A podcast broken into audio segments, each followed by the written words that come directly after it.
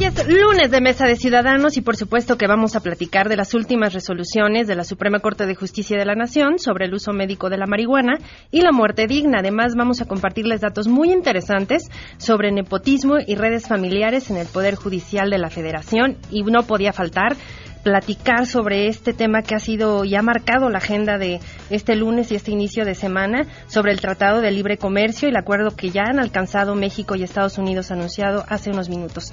Esto fue parte de lo que hace unos minutos platicó el presidente Trump y el presidente Peña Nieto celebrar el entendimiento que ha habido entre los dos equipos negociadores sobre el acuerdo de NAFTA. Felicidades, presidente Trump. Hay un gran acuerdo uh, que hemos alcanzado uh, y estoy muy emocionado al respecto. Y bueno, tenemos muy buenas noticias y más, así que quédense porque así arrancamos este lunes a todo terreno. MBS Radio presenta a Pamela Cerdeira en A Todo Terreno, donde la noticia eres tú.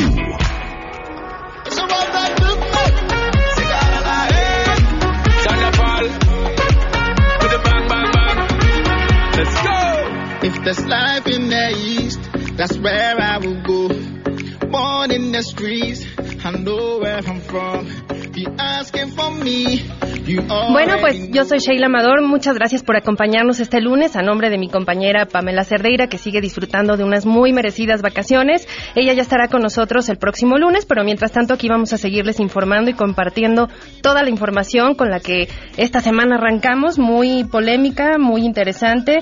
Y bueno, en nuestra mesa ciudadana que más adelante vamos a, presentar, eh, vamos a abordar un tema que sin duda ha generado mucha controversia y también muchas, muchos enojos por ahí sobre el tema del nepotismo y las redes familiares en el Poder Judicial de la Federación.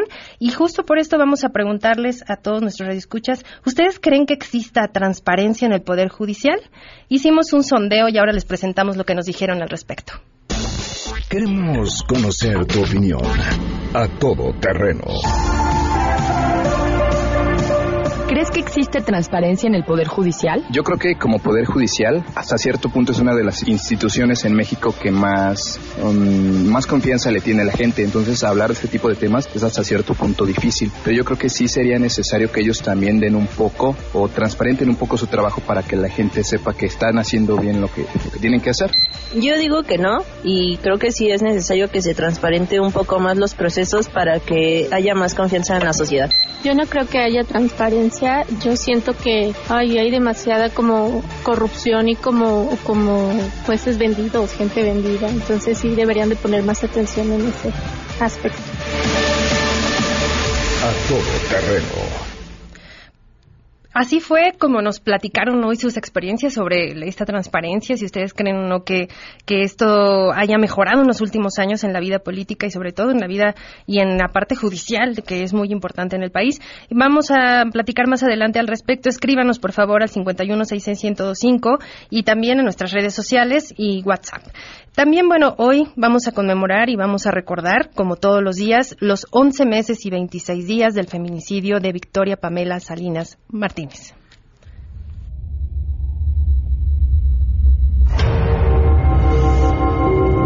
Y la secretaria dijo que no, que efectivamente ese papel no, no se había levantado. Una denuncia ese día y que ella estuvo de guardia y que le dijeron los policiales, bueno, entonces, ¿por qué aparece tu nombre acá?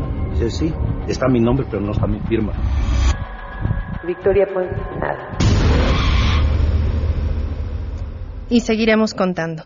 Pero bueno, vamos a la información. Saludo con mucho gusto a Ernestina Álvarez. Buenas tardes para ti, para el auditorio. Te informo que el comisionado general de la Policía Federal, Manelich Castilla, aseguró al jefe de gobierno de la Ciudad de México, José Ramón Amieva, que desde el gobierno federal agotarán todas las instancias legales para que los objetivos del crimen organizado que fueron capturados no regresen a esta ciudad, en alusión a Roberto Mollado Esparza, alias El Betito, presunto líder del grupo criminal La Unión Tepito, quien permanecerá en una prisión federal en Veracruz hasta que resuelva presentan un amparo que pide su traslado a un reclusorio local. Estas declaraciones las realizó en el marco de la firma de un convenio entre el C5 y la Policía Federal, el cual consiste en buscar desarticular las bandas del crimen organizado, reforzando la vigilancia y operación con las diferentes estaciones regionales de la Policía Federal en los puntos carreteros que colindan con la Ciudad de México. Esto tanto para la atención de emergencias como para operativos de prevención y reactivos en lo que se refiere a delitos del fuero federal. Por ello, todas las cámaras del C5 estarán a disposición de la Policía Federal, mientras que el jefe de gobierno reconoció que podrían estar representaciones de la Policía Federal, el Ejército y la Marina operando en la capital. Hasta aquí el reporte. La Suprema Corte de Justicia de la Nación se mantiene a la vanguardia en el uso de nuevas tecnologías y ahora toda su información será difundida de manera gratuita a través de iTunes. De esta manera, el alto tribunal impulsa una política de comunicación de vanguardia, transparente y de rendición de cuentas, además de ampliar su presencia en todo el país y el extranjero. Los suscriptores de en iTunes recibirán notificaciones de las noticias, entrevistas y resoluciones del máximo tribunal del país que podrán escuchar o descargar por medio de un iPhone, un iPad, un iPod o en Apple TV o cualquier otro dispositivo que cuente con esa aplicación que tiene más de 830 millones de usuarios a nivel mundial. Con esta innovación, la información de la Corte llegará a una audiencia más amplia, además de que la nueva aplicación se suma a los podcasts que difunde en su página de internet y en sus cuentas en Facebook y en Twitter, informó René Cruz González. El Instituto Nacional para la Evaluación de la Educación, a través de la consejera Silvia Schmelkes, llama a redoblar los esfuerzos para otorgar educación de calidad con equidad a más de 7 millones de niñas, niños y adolescentes indígenas de México. Ante responsables de educación de las 32 entidades federativas y de la Administración Federal de Servicios Educativos de la Ciudad de México, Schmelkes recordó que las directrices del INE buscan fortalecer la interculturalidad y la inclusión, así como la calidad, la equidad y la pertinencia cultural de la educación indígena. Esto se desarrolló durante el segundo Foro Nacional de Seguimiento a las Directrices para mejorar la atención educativa a niñas, niños y adolescentes indígenas, informó Rocío Méndez.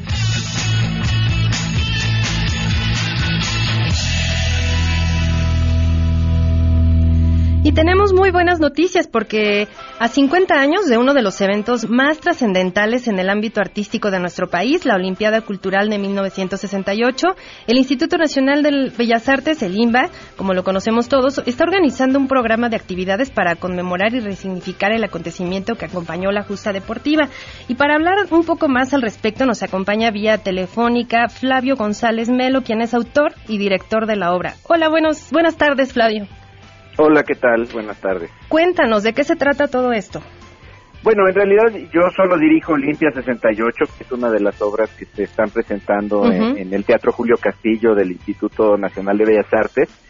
Y el objetivo de la obra en sí, más que rememorar la Olimpiada Cultural, es, digamos, reflexionar sobre lo que pasó en ese octubre extraño y eh, eh, realmente importante y decisivo de 1968, como las dos caras de una moneda.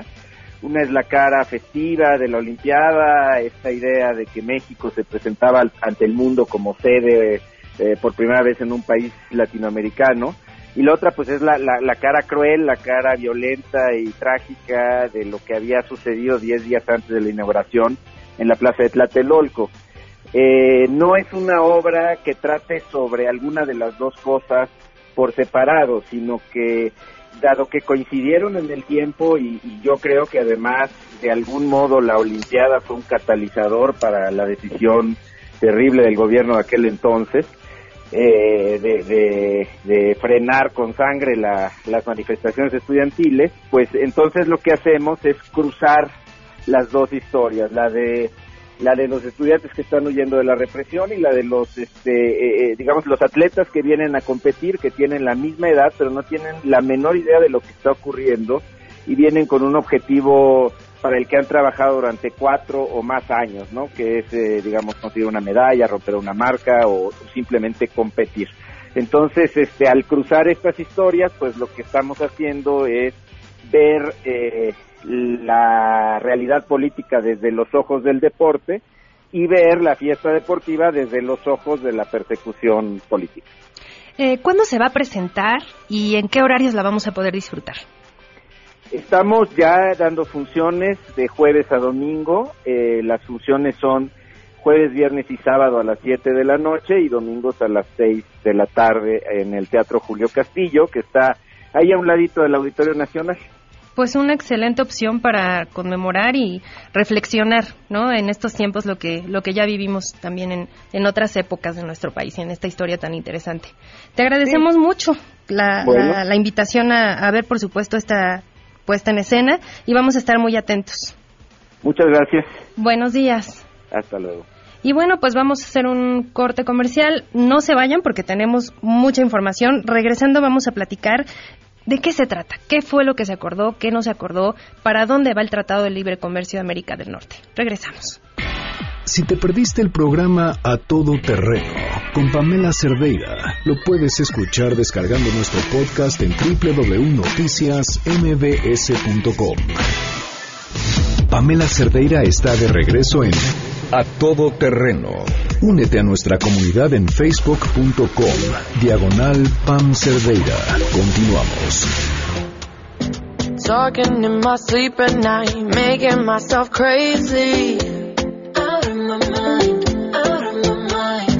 Wrote it down and read it out, hoping it would save me.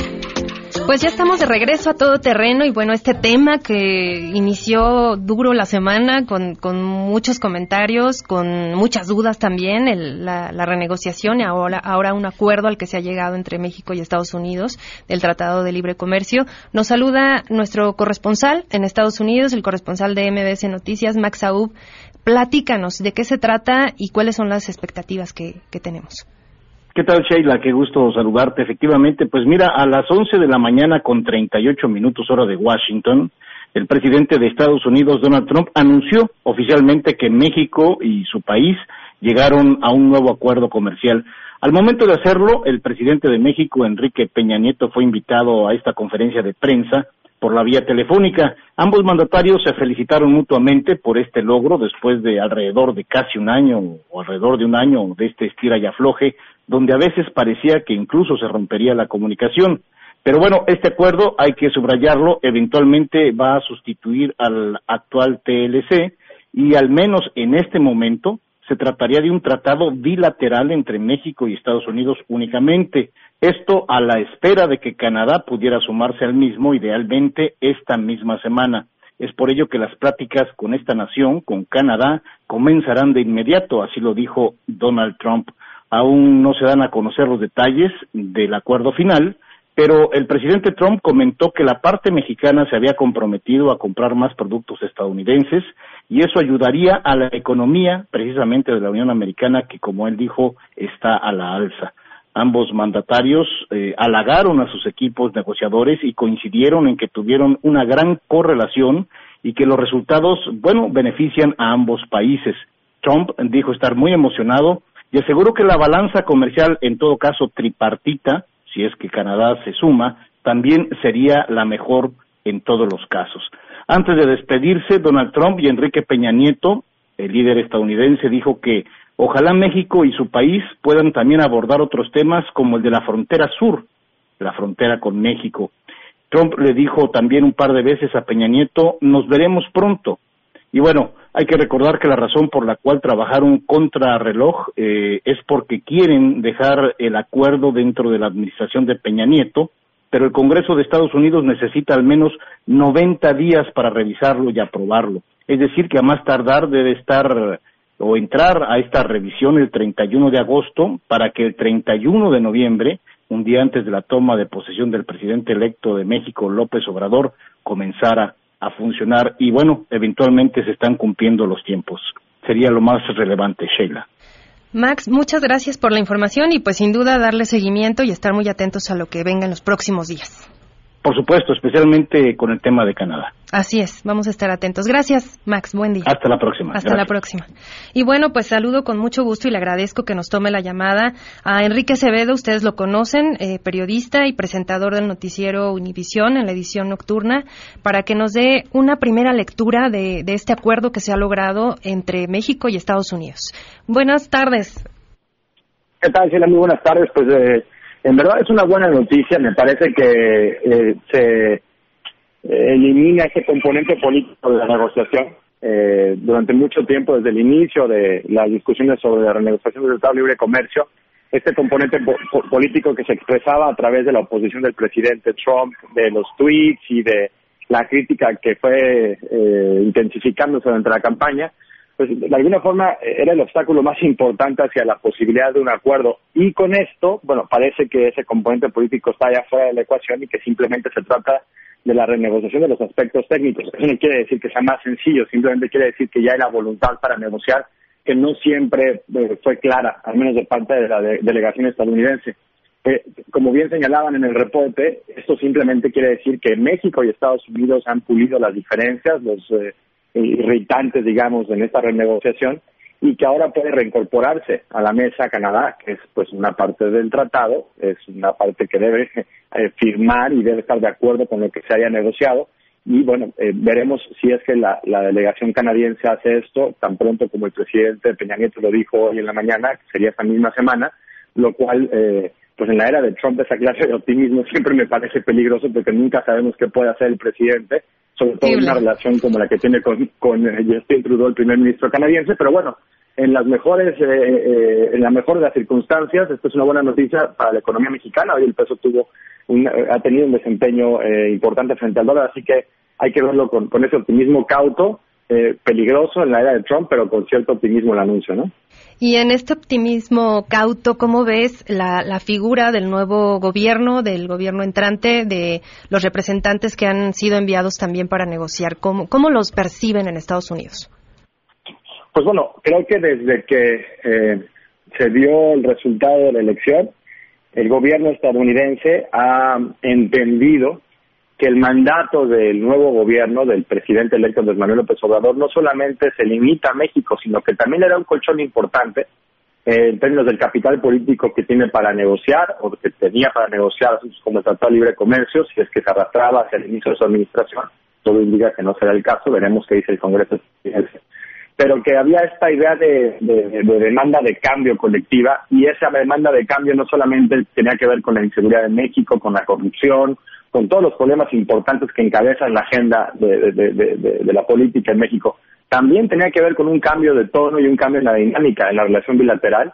Y eh, creo que eh, parte de la visita esta de la delegación de alto nivel y la actitud que hemos visto de parte de la Casa Blanca hacia el gobierno entrante tiene que ver un poco con esto eh, que bueno que la decisión del, presidente electo los Manuel Obrador no tendrá que enfrentar eh, renegociación si es que como todo indica el Congreso estadounidense y Canadá se suman a, este acuerdo final del, del TLC que ya dijo el presidente Trump que no se va a llamar TLC vamos a ver si este es el caso y si no se va a llamar así cómo le quiere poner. Mientras no tenga el nombre de Trump en él yo creo que todos estarán de acuerdo Claro, y justo mencionabas eh, el ingrediente Canadá, porque ahora se ha comentado mucho eh, sobre este, este pacto ya entre México y Estados Unidos, pero sin duda falta lo que diga Canadá y faltará ver cuáles son pues las expectativas que ellos tienen, ¿no? No es lo mismo pues quizá negociar, hacer una negociación bilateral y ahora incluir a, a Canadá, que sin duda es importantísimo.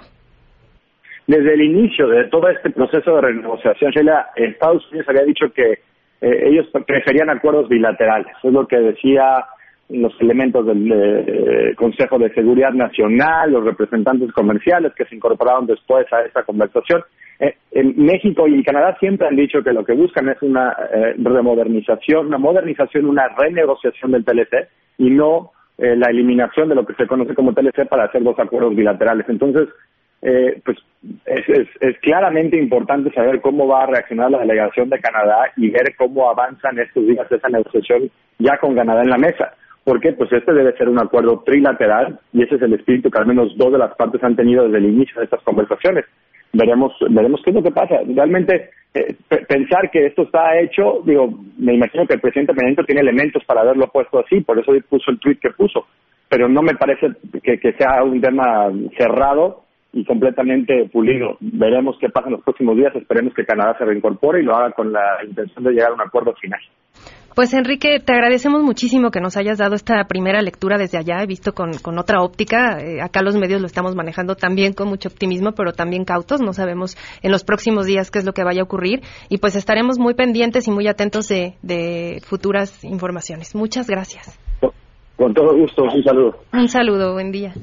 Y bueno, pues este tema sin duda va a seguir dando de qué hablar hoy, en los próximos días. Y vamos a arrancar también con este tema nuestra mesa de ciudadanos que tendrán mucho que decir, mucho que opinar.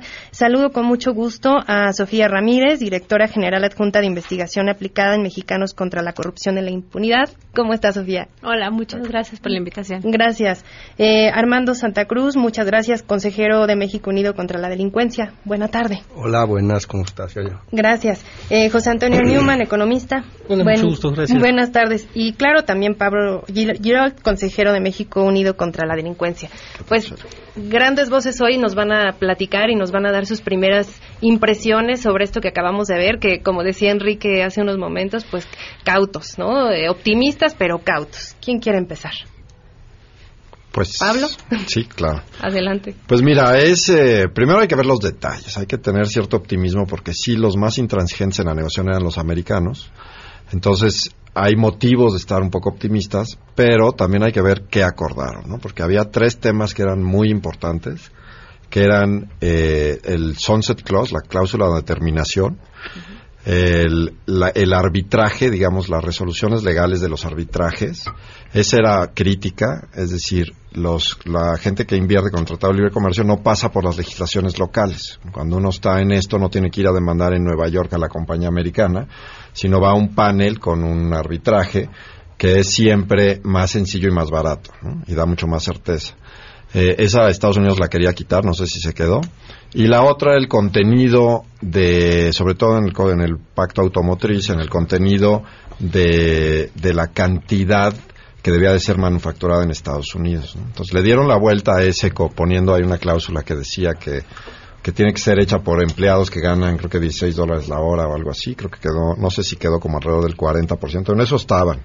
Entonces hay que ver, porque si estas cosas pueden tener efectos reales en la economía. Para México, la manufactura de coches es un tema enorme, ¿no? Es un tema que representa pues, de menos una tercera, una cuarta parte de las exportaciones de México y de nuestra balanza comercial es mayor. Entonces hay que ver ahí eh, en qué quedó para tener optimismo, pero bueno, de entrada es algo positivo que de menos Estados Unidos dice que ya se pusieron de acuerdo. José Antonio. Yo, además, sí coincido, además de los grandes, los pequeños detalles donde dicen que está el diablo, eh, habría que ver ¿no? cómo, cierran y en, qué, cómo nos va en, ese, en esa balanza. Yo me un paso antes y es, eh, apelaría al dicho de él hasta que el plato a la boca se cae la sopa. Eh, hemos visto no pocas veces a Trump salir a dar noticias como un hecho y después desdecirse de ellas.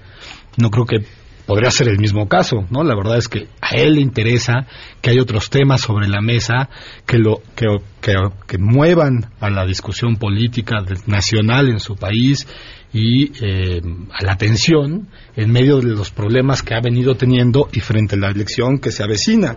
Entonces, este es un buen momento para poner un nuevo tema que dé las primeras planas los siguientes días y olvidarnos de los temas que le incumben a él. Eh, ese sería, yo creo que aún no sabemos. Eh, el otro tema que me preocupa, o veo con, sin saber qué es lo que pasa, y es eh, Canadá, pues parecería que queda fuera, ¿no? Y yo creo que haber firmado un, un, convenio trilateral, un tratado trilateral, tenía para nosotros un efecto muy importante en la negociación con Estados Unidos. No siendo el país fuerte, contar con una con un tercero que equilibre las balanzas no comerciales, pero sí de poder real y de resolución de conflictos y dejarlo fuera si es que es el caso, ¿no? Me parece que nada nos ayuda y sí mucho nos perjudica en el largo plazo. Entonces yo no sé si si eso es lo que queramos, ¿no? Ahora, pensar que Canadá se va a venir a adherir a un, un, tratado que negociamos los americanos y nosotros, pues yo no lo veo tan sencillo, ¿no? Por algo se paró de la mesa este, y decir que, bueno, vienes si te adhieres a esto o no te adhieres, pues tampoco estamos hablando de contratos de adhesión, ¿no? Entonces, yo lo vería con mucha más cautela de lo que parece. Menos optimismo y Mucho más menos optimismo y mucho más cautela. Armando. Mira, yo veo varias cosas aquí. La primera de ellas es, hasta este momento, el marco del acuerdo es trilateral. Entonces, si el, si Trump quisiera hacerlo bilateral, tendría que obtener un permiso especial del Congreso. El Congreso tendría que votar para decirle, ok, está bien que sea bilateral. Y, por cierto, eso trae eh, de la mano 180 días de periodo de espera adicional. Entonces ya no le serviría para sus objetivos de la elección intermedia. ¿no? Entonces, yo de saque sí también creo que como que mundo se nos está yendo un poquito la carreta, ¿no? O sea, no, no está tan clara la cosa, hay todas, muchas cosas todavía en el camino.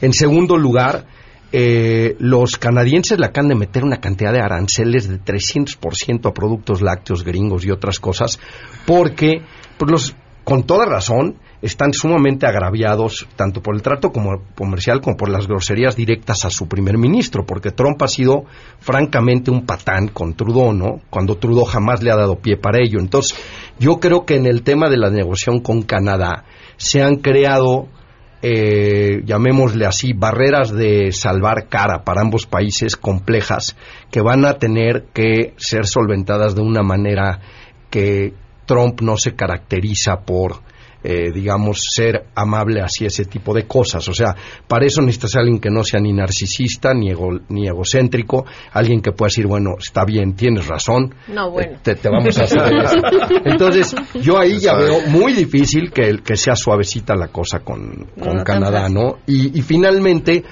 Trump está acorralado por las otras cuestiones, por Mueller, Cohen, todo esto. Entonces, eh, yo sí estoy viendo también que cada día más, de por sí ya era, pero ahora cada día más, aquella película de la cola que mueve al perro, pues está, la estamos viendo en vivo y a todo color, como decía una gorra que vi el otro día que me encantó, que decía, decía, hagamos a Orwell ficción otra vez, ¿no? Let's make Orwell fiction again. Sofía. Pues mira, o sea, creo que estoy en términos generales muy de acuerdo con la mesa.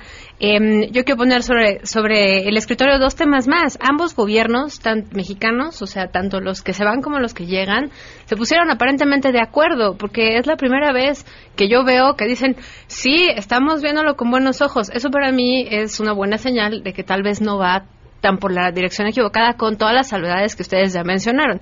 Entre otras salvedades con el tema energético, porque el gobierno entrante ha mencionado en varias ocasiones y manera reiterada, e incluso ha habido trascendidos la semana pasada, donde se mencionaba que cuando el gobierno entrante llegó a Casablanca a decir, oigan, queremos ver si podemos sacar la cláusula energética, ¿cómo lo verían? La reacción de Casablanca fue, o sea, no inventes, porque además no solamente está en el Telecán, también está en otros acuerdos, eh, el de Asia-Pacífico, y esto es multilateral, ¿no? O sea, hay, hay años de negociación de por medio. Eso por un lado. Y por el otro lado, pues sí veo que se reduzca la incertidumbre económica en el muy cortito plazo. Pero pues también otra vez ahí entra el factor Canadá, ¿no? A ver cómo la va a ver Canadá. Y ahí es donde Canadá creo que se va a alinear con Estados Unidos y va a decir, pues sí, pero el tema energético a nosotros sí nos importa. La cantidad de intereses canadienses que hay en eh, la reforma energética y todos los gasoductos y, todos los todos los ductos de petróleo, todo. Entonces creo que hay que voltear a ver toda esta negociación con ojos de escepticismo, pero particularmente viendo el tema de reforma energética y a ver hasta dónde nos alcanza para aflojar o apretar esa negociación. Y yo creo que un punto fundamental es la corrupción y de eso vamos a hablar después del corte porque pues sin duda en todos los ámbitos aplica y ahora en esta renegociación sin duda pondrán el dedo del renglón o ya lo pusieron en, en, las reuniones privadas y vamos a hablar de otros tantos que sin duda van a marcar agenda en los próximos días. Si les parece vamos a un corte y hablamos de un montón de temas que tenemos. No se vayan, regresamos a todo terreno. Si tienes un caso para compartir, escribe a todoterreno.mbs.com. Pamela Cerdeira es a todoterreno. En un momento continuamos. Estamos de regreso. Síguenos en Twitter, arroba Pam Cerdeira, todoterreno, donde la noticia eres tú. Continuamos. Take it slow, but it's not.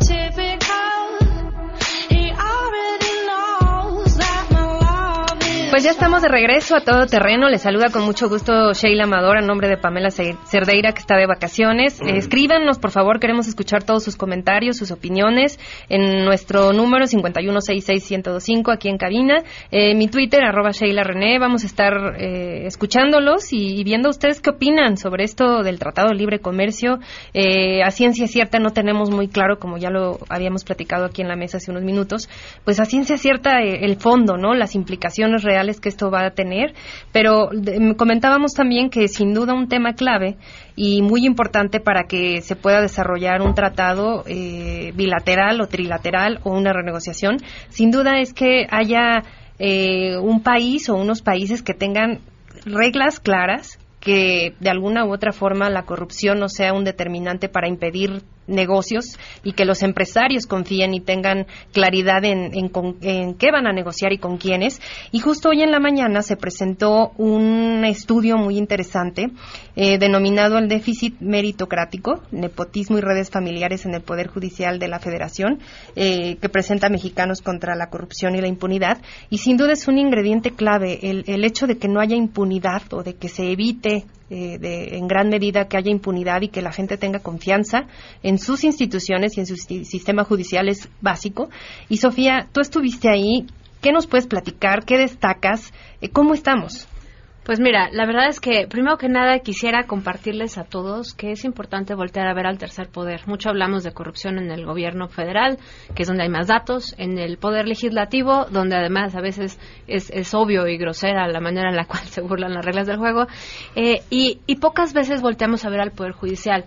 Entonces, el ánimo del estudio obviamente va en el mejor de los sentidos. Queremos ser constructivos, abrir la, la conversación, la discusión, transparentar la información que ya existe y, bueno, pues a partir de ahí empezar a, ver qué es lo que se puede mejorar. Y como todos sabemos, la transparencia no es el fuerte del Poder Judicial. Entonces, cuando uno revisa el presupuesto de egresos de la Federación, de cualquier año, va a haber unos grandes rubros que dice Suprema Corte de, de, Justicia de la Nación, un rubro más o menos pequeño, y luego abajo viene Consejo de la Judicatura y un bonche de miles de millones de pesos que no se desglosa ni en cómo se gasta, ni en dónde se gasta, ni cuándo se gasta. Entonces, dicho eso como preludio, les quiero compartir que el estudio fue realizado por un académico del CIDE que se llama Julio Ríos y él utilizó una base de datos que eh, conjuntó el consejero eh, Felipe Borrego, que es miembro del Consejo de la Judicatura Federal, eh, donde documentaban las relaciones familiares y, vaya, tanto de consanguinidad como de afinidad. Afinidad quiere, ser, quiere decir mi marido, mi cuñado, mi concuño, ¿no? O sea, esta parte que no tiene que ver con la sangre, pero no deja de tener una relación familiar de interés y de afectividad distinto a la que yo tuviera con un colega cualquiera. Entonces, eh, dos, dos problemas eh, son los que nos acaban llevando a un problema muy grande en la composición del Poder Judicial el primero de ellos es una carrera judicial incompleta, como lo denomina Julio Ríos, y esto se traduce muy sencillamente en que de más de los 50 puestos que existen en el Poder Judicial de la Federación, ya saben, desde secretarias, oficiales auxiliares administrativos, actuarios, jueces, magistrados, de más de los, de, de los más de 50 puestos que hay en el Poder Judicial, solamente 11 de ellos participan en la producción y procesamiento de sentencias, es decir, ellos tienen la función jurisdiccional. Realmente habría que fijarnos en estos 11 puestos que tienen que ver con el procesamiento de la justicia. De estos 11 puestos, solamente 5 son parte de la denominada carrera judicial. Y una carrera judicial, bueno, pues entiende que es donde hay concursos, donde es meritocrático, donde solo llegan los mejores, porque como bien lo decía Pedro Salazar en la mañana, cuando hablamos de meritocracia hablamos de técnica y solamente podemos decir que quien tiene técnica de formación eh, eh, jurídica y estamos hablando de los mejores, va a poder aplicar las reglas del juego, que en este caso son las reglas, y la, y la impartición de justicia. Entonces, aquí tenemos el primer problema de los 11 eh, puestos que participan en la producción de sentencias, solamente cinco son parte de la carrera judicial y solamente dos tienen concursos de oposición. Eso implica que hay alguien más enfrente contra el que voy a concursar por esa misma plaza. Entonces, realmente solamente en dos puestos existe un concurso de facto por eso. Y obviamente esos son los puestos de juez y de magistrado. Ustedes me dirán, ah, bueno, pues qué tranquilidad. Bueno, pues sería tranquilidad si no tuviéramos una presencia de 51% de familiares, de jueces y magistrados dentro del Poder Judicial. 51% de familiares. escuchemos este dato, 51% de jueces y magistrados familiares 51% de los jueces de distrito y magistrados tienen al menos un familiar en el Poder Judicial. O sea, más de la mitad de los jueces tienen a alguien trabajando en el mismo poder que ellos. Otra vez, digamos, es que hay familias de policías, ¿no? Hay familias de abogados, hay familias de bomberos. Hasta ahí todo estaría bien.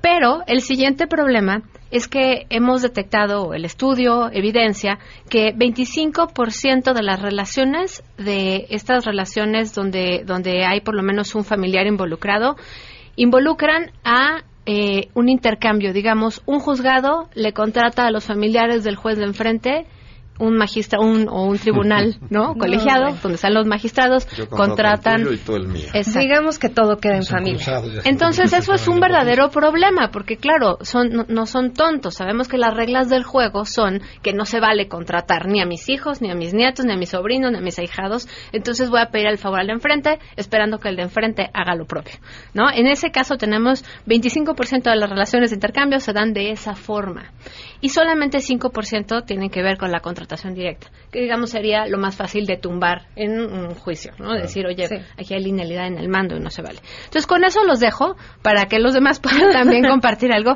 La, el sitio en el cual tenemos toda la información, el estudio completo, el video de la presentación de hoy es nepotismo.contralacorrupción.mx. Pues a consultarlo. Bueno, estos datos que nos acabas de dar nos dejó a todos helados. ¿Qué opinan? ¿Por, por qué, por qué está, ahora explica muchas cosas, ¿no? Este Mira, a, mí me escandaliza y al mismo tiempo me parece muy lógico con lo que hemos estado viendo de la forma en que se ha venido desarrollando la justicia, eh, donde vemos en las últimas semanas toda una estrategia de garantía de impunidad para los grandes corruptos del sexenio. ¿no? Entonces, tienes un procurador a modo que dice, híjole, lo de delincuencia organizada le complica el caso a Duarte, le quitamos ese cargo, no hay problema. A pesar de que, si no me falla, pues no soy abogado, el artículo 163 del eh, Código Penal Federal dice que delincuencia organizada es participar en actos delictivos por tres o más personas de forma coordinada. Yo estoy seguro que Duarte sí trabajó con más de tres personas, ¿no? Eso no tengo la menor duda. En el caso de Lozoya, la juez esta, Luz María Ortega, que le dio ya una carta abierta para que no lo investiguen sin límite de tiempo, porque no se le podría investigar, pero no pone durante X tiempo o hasta que concluya tal proceso. En el caso de Luester Gordillo, ¿dónde está el SAT? Estoy de acuerdo que el sindicato tenía que haber metido una querella porque el sindicato, pues como no es auditable, si a él no le parece mal que vaya Niman Marcos con el dinero de los trabajadores, no es delito. Pero ante el SAT si hay un delito de no haber declarado un ingreso, ¿no? En todos los casos de corrupción que nos conciernen, el SAT está dormido. No tendríamos que meternos en todos los demás líos de lavado y delincuencia organizada. Basta con decir, a ver, tú ganas 80 mil pesos al mes o 70 mil. Gastaste tanto, ¿dónde está la declaración de impuestos? ¿no? Y el SAT para lo que lo usan es para fastidiar a los que somos críticos del régimen, ¿no? Porque hay cantidad de gente crítica del gobierno que estamos con 40 auditorías encima, ¿no? Y en su momento hasta lo comentaba Aristóteles eh, Núñez. ¿Recuerdan que cuando era titular del SAT decía que pues es muy difícil no seguir esa pista y ese, esa ruta del dinero, ¿no? ingresos, egresos, es muy simple, decía el SAT. Sin duda tiene lo puede todas las herramientas. Y si algo tiene el SAT es unos sistemas de primerísimo. Bueno, y él lo decía, pero no lo usaba. O sea que no es tan difícil hacerse tarugo bueno, al contra opositores sí. claro, pero no lo usaba para los, los del gobierno. Yo quisiera eh, también entrarle al tema de, de, la corrupción en el sistema judicial. No solo es esta parte del mérito, sino también hay muchas redes de, de magistrados y de ministros y de jueces que han sido puestos por gobiernos a los cuales le responden sus intereses. Entonces se da toda esta corrupción allá adentro. Y como sabemos, eh, no es un tema de quiénes son las personas o quiénes están arriba. Este es un tema de la humanidad, ¿no? Ha sido un problema la corrupción de la humanidad siempre. Y este es, un problema de que somos tribales y nos gusta ayudar a nuestra tribu, nos gusta la gente que es leal, nos gusta darle trabajo y además nos gusta lo ajeno. Entonces, la única manera de hacerlo que, acabe es, como dice Sofía, hacerlo más transparente, meterle controles, no dejarles a ellos que sean los únicos que vean, que participe la sociedad civil, que participen otras eh, instituciones en la selección, que haya pruebas objetivas para seleccionar a los jueces. Este tema de que ellos es como es un poder aparte y no quieren que con la excusa de que no quieren que el ejecutivo eh, ingiera, entonces ellos tienen pues carta abierta a hacer lo que se les da la gana. Eso es lo que está muy mal. Y la verdad es que sí tenemos una justicia corrupta, lo estamos viendo eh, todos los días, y cuando, como le decía en el corte, cuando la justicia se vuelve corrupta, se vuelve una subasta y entonces se vuelve injusta automáticamente. Y ese es el gran problema del país. Yo voy a tuitear eso, ¿eh? me encanta. Sí, la frase está, ¿cómo la justicia? Cuando la, justicia, es corrupta, es una subasta.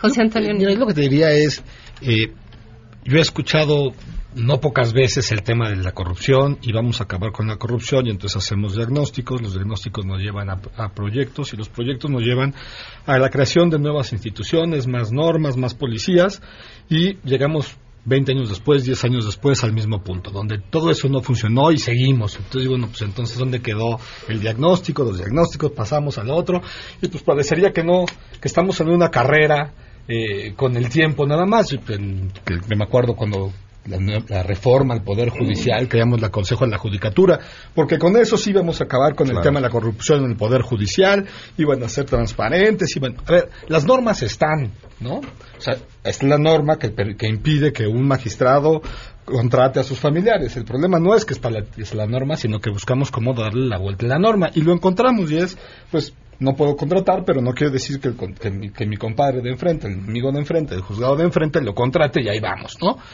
Eh, siempre vamos a encontrar una forma de darle la vuelta a la norma. Pues ahí está, y somos especialistas en ello, ¿no? Nos hemos caracterizado cada vez que tenemos una forma, y yo creo que tenemos que ver, no pensar, es un punto de vista, ¿no?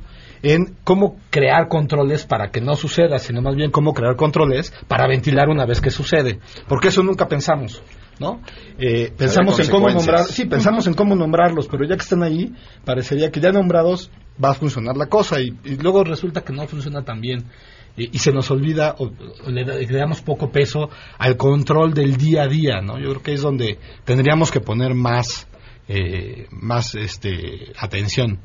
yo, yo, lo que quisiera nada más, o sea, yo estoy de acuerdo, hacer de repente diagnósticos y diagnósticos pareciera no tener mucho sentido, pero tú lo que necesitas aquí es convencer a los de adentro, justo por lo que estás mencionando, ya existen las reglas del juego en muchos lugares, ¿no? O sea, como dices, no puede haber familiares contratados que trabajen para mí y está bien que tengamos como los ojos puestos en aquellos casos donde sí sucede y entonces jalemos a los propios ministros de la Suprema Corte, jalemos a más consejeros de la Judicatura, que no sea uno, en este caso como el consejero Borrego, que se esfuerza en transparentar este tipo de acciones, porque yo creo que hay más de uno que estaría de acuerdo en hacerlo y hay no, no se trata de romper el espíritu de cuerpo, ¿no? Ellos mismos se autodenominan la familia judicial en un sentido como más de, de cuerpo y de, y de, y de cerrar filas y de tener procuración de justicia, impartición de justicia por encima de todo, pero hay que, hay que eh, convencerlos desde dentro, con este tipo de diagnósticos que yo creo que ellos mismos ni siquiera alcanzan a ver, ¿no? Tenemos el caso de Jalisco, por ejemplo, donde algo así como 80% de los magistrados y jueces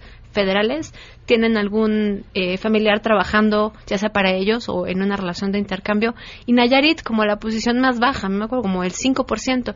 Entonces, oye, son estados vecinos, o, o, los Nayarit se van a Jalisco o en Nayarit están haciendo algo bien. Y ahí tenemos un fiscal que sabemos, o teníamos un fiscal que sabíamos que no era bueno, ¿no? Entonces, creo que se trata de ir convenciendo a través de poner luz y visibilizar este tipo de eh, problemas al interior de los lugares, porque si bien no basta una buena voluntad, creo que la presión de sociedad civil ha sido fundamental que hoy vemos publicado en el diario oficial de la Federación la, la reforma al, al, transitorio del artículo 102 constitucional, donde ya no tenemos, ya tenemos garantía de que al menos fiscal carnal no, va, a, haber. Nos queda faltando todavía toda la discusión de la ley orgánica para que haya una fiscalía general que no no se quede con un cambio de nombre de PGR a fiscalía pero por lo menos ahí vamos. O sea, yo, yo sí soy muy optimista que hay que seguir dando la batalla.